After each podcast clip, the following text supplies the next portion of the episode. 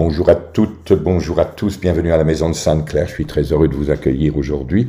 Euh, ici à Crystal Creek où il fait un temps mi-figue, mi-raisin. J'ai euh, eu la chance d'avoir deux étudiantes très brillantes la semaine dernière et qui m'ont inspiré, je dois dire, à vous présenter ce petit cours aujourd'hui, puisqu'ils m'ont posé des questions euh, intéressantes, comme celle-ci, euh, la différence entre le H aspiré et le H muet. Alors commençons immédiatement, ne perdons pas euh, plus de temps.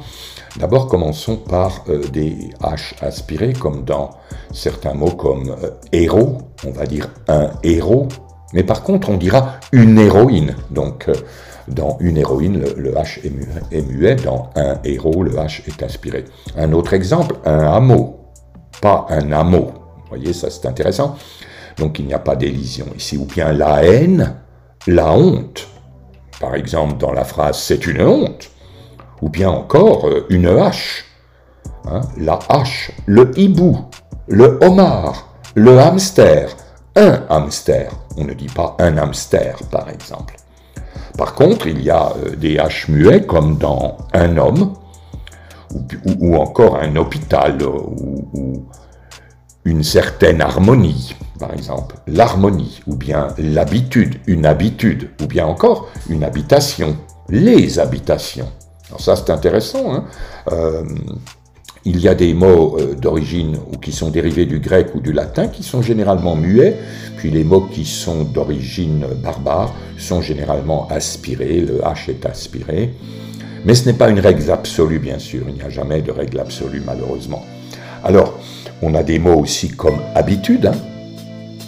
euh, habitude, qui sont, ou bien le mot comme havane, hein, on va dire la havane, une habitude, euh, le Havre, le hockey, le hérisson. C'est intéressant, n'est-ce pas? Alors aussi, euh, n'oublions pas que le H est presque toujours aspiré euh, dans les noms de pays ou de villes, comme par exemple la Hongrie ou bien la Hollande. C'est intéressant, n'est-ce pas? Je crois qu'on peut le dire. et puis, il y a d'autres mots de H muet comme un habitant, un hiver, un horaire, et puis encore une fois un hôpital.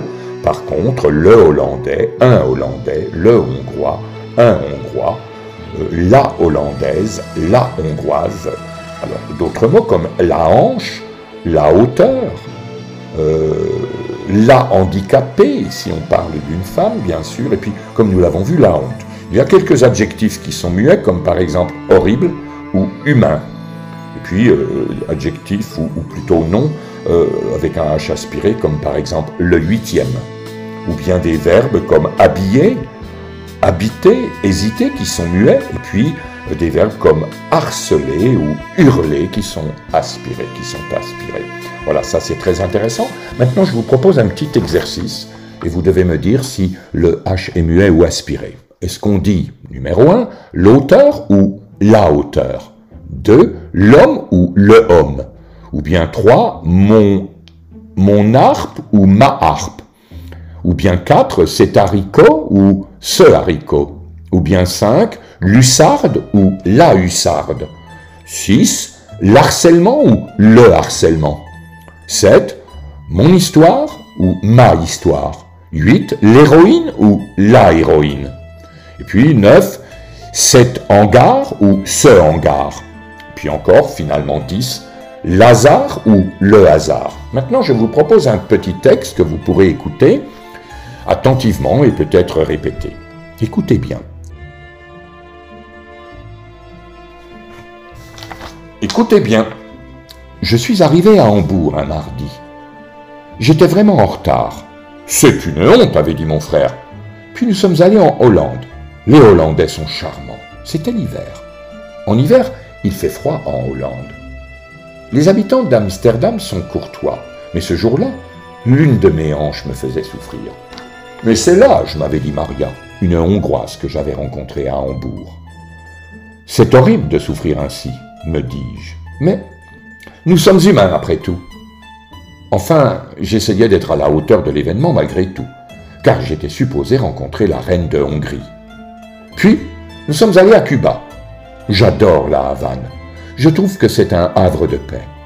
Mais en France, nous habitons dans un hameau très mignon. Et nous vivons Alors je vous donne maintenant euh, les résultats de votre petit exercice. Alors, 1. La hauteur. 2. L'homme. Bien sûr. 3. Ma harpe. 4. Ce haricot. 5. La hussarde. 6. Le harcèlement. 7. Mon histoire. 8. L'héroïne. 9. Ce hangar. Et finalement 10. Le hasard. À très très bientôt. Au revoir.